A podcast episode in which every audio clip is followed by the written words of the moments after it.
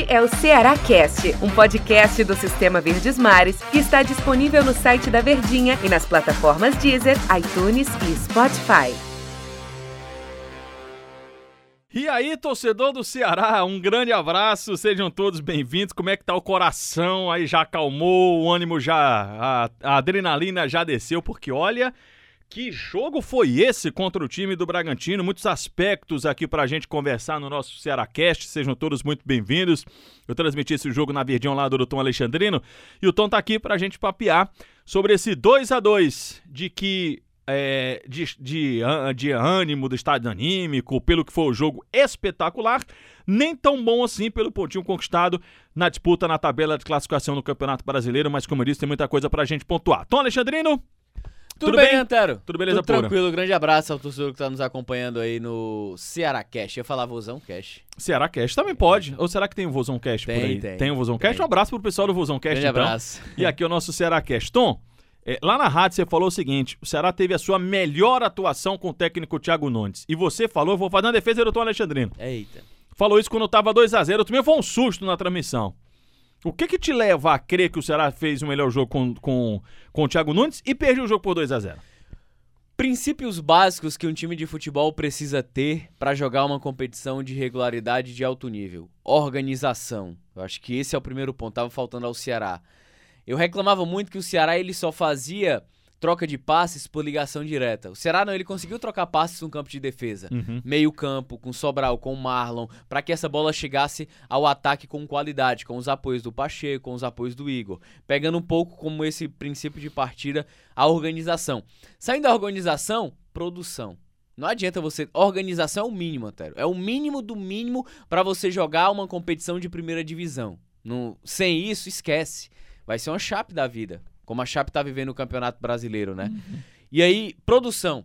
O Ceará produziu ofensivamente, mas no primeiro tempo muitos defeitos no último passe para ter condições reais de finalizar e de arrematar com eficiência as possibilidades que criava diante de um adversário que veio com a proposta de jogar no contra-ataque, né? Ou que você preferir, transições ofensivas rápidas, esse táticas todo. Então, aí o Ceará foi surpreendido com um erro individual, que proporcionou o contra-ataque, justamente aquele que o Bragantino é, que o Bragantino pedia, queria. O Bragantino era uma equipe formada com armadilha para pegar esse contra-ataque. O Ceará, o Ceará sofre o gol, 1 a 0.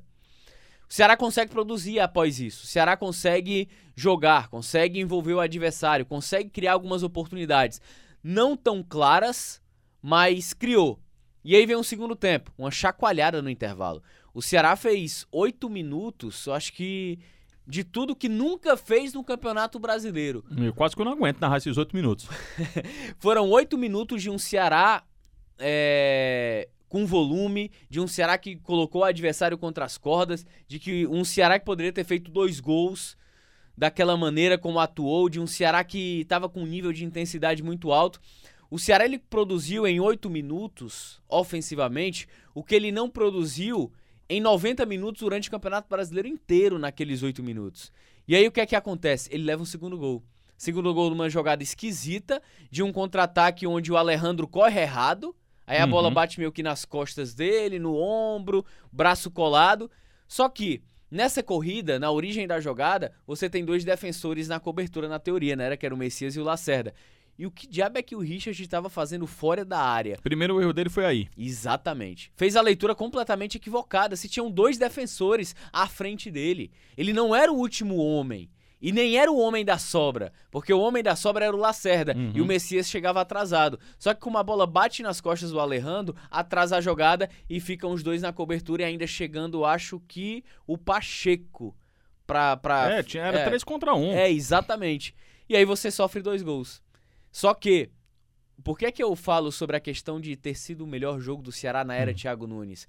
Por tudo isso que a gente vem conversando e pela capacidade emocional que o Ceará teve de colocar a bola no chão, de trocar passes, de que mesmo indo ao desespero pro ataque, o Ceará ele teve a tranquilidade de tentar o ataque, de buscar essa essa esse setor ofensivo, de buscar envolver o adversário, de buscar fazer o primeiro gol para conquistar o empate. Não atua no segundo gol, o Gabriel Lacerda tá lá na frente. Esquece, Gabriel Lacerda não era mais zagueiro, era, era atacante. Então, por mais que tenha sido no abafa, por mais que o, o adversário ele tenha auxiliado o Ceará a chegar ao empate, porque foram duas jogadas de sorte, Aham. não foram criadas em que o Ceará finalizou com volume, com eficiência, não. Ela desviou nos adversários e entrou. Só um detalhe, como tem estrela o Gabriel Lacerda, né? Nossa, no final de jogo é com ele mesmo. Bota ele lá pra frente que ele vai fazer. Como tem estrela o garoto. E, e um, e um cara que começou, a gente falando, né? Subiu pro profissional pro Ceará na temporada passada. Uhum. Infelizmente cometeu alguns erros. Desceu pro Sub-23. Foi campeão dos aspirantes. E agora, a gente até tava conversando na, na, na transmissão, né? No, no domingo. O Lacerda hoje, ele não é mais aquela promessa em processo de maturação. Ele é um cara maduro pra disputar uma Série A em alto nível. Tom, foram 25 jogos até agora no campeonato, né? É, do time do Ceará. 26 vai ser contra o Palmeiras na quarta-feira. Já dá pra gente saber quem é quem, né? Claramente o Ceará tem uma dificuldade no ataque. O Kleber tem a deficiência dele, mas compensa na vontade. Ou é Kleber ou Jael. A não ser que o Thiago Nunes não jogue com um jogador centralizado, um atacante centralizado.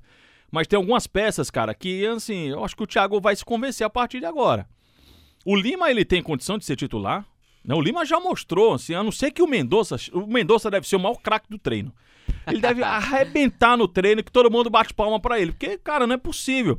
Não foi o primeiro amostragem do Mendonça. Ah, tem histórico? Tem. Porra, mas faz 25 jogos já. Outro jogador, Eric ganhou a posição de titular. Certeza. Eric ganhou a condição de titular. Até porque são posições em aberto, né? É, não, exatamente. Aquele lado direito ali. E aí, por isso que eu tô falando do Jair e do Cleber, porque não tem outro. É. Mas é uma posição que sempre tá ali, né, que incomoda o torcedor, mas o Eric de um lado, a- essa do Mendonça, que é o do Lima, eu não sei se tem sombra pro Vina. Você falou na transmissão que podia ser o Lima de repente e tal, mas não vejo muita sombra pro Vina.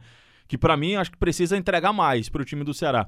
E aí eu vou voltar ao Gabriel Lacerda, eu acho que Luiz Otávio e Messias que lutem, porque eu acho que o Gabriel não sai não desse time, viu?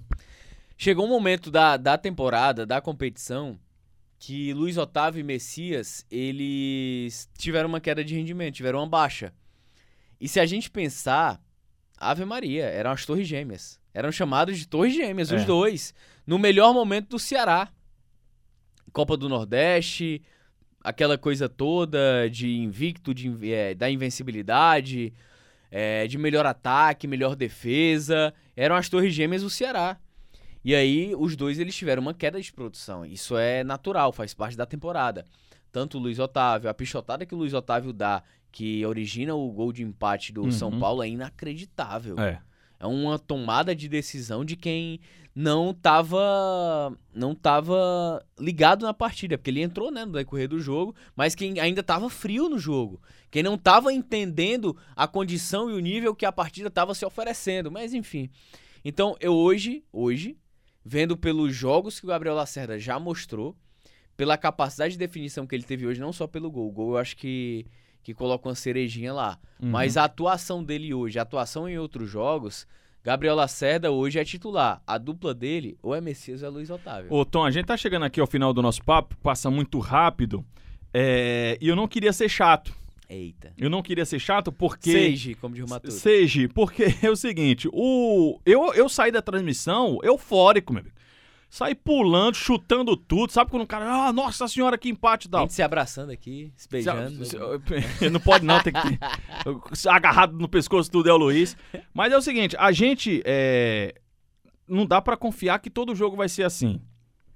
Né? O Ceará, o resultado, o 2 a 2 é épico e tal, mas pro campeonato ele não é bom. O pontinho conquistado em casa não tava na conta do time do Ceará, ainda mais de um Bragantino que vem com seus desfalques e tal. E é isso que eu tô, não tô querendo ser chato, sabe? Porque eu sei que esse jogo, esse tipo de jogo, ele pode reverberar, que palavra bonita, hein?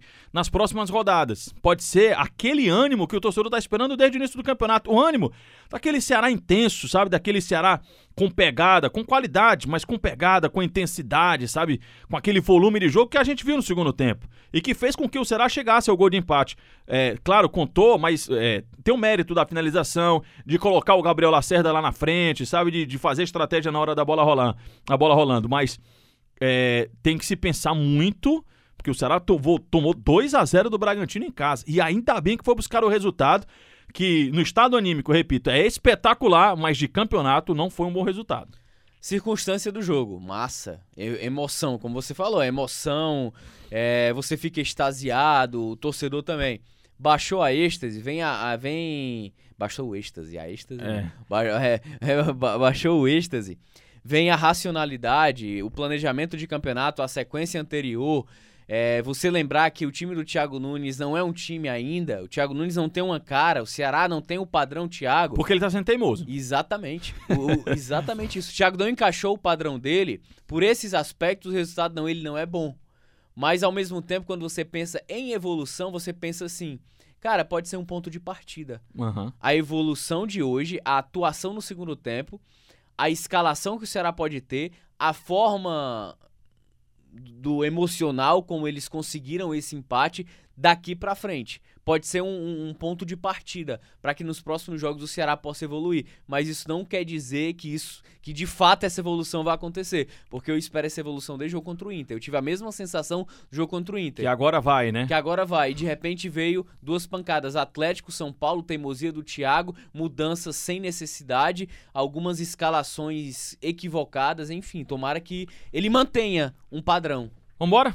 Bora, partiu? Mas ainda tem mais, tá? Você fica sempre ligado aqui no nosso Cearacast, porque a gente sempre traz novidades, assuntos, tal, temas, muita coisa bacana pra gente conversar. Valeu, Tom! Valeu, Antero, foi bom Foi demais. bom demais. Valeu, pessoal. Tchau. Este é o Ceará Cast, um podcast do Sistema Verdes Mares que está disponível no site da Verdinha e nas plataformas Deezer, iTunes e Spotify.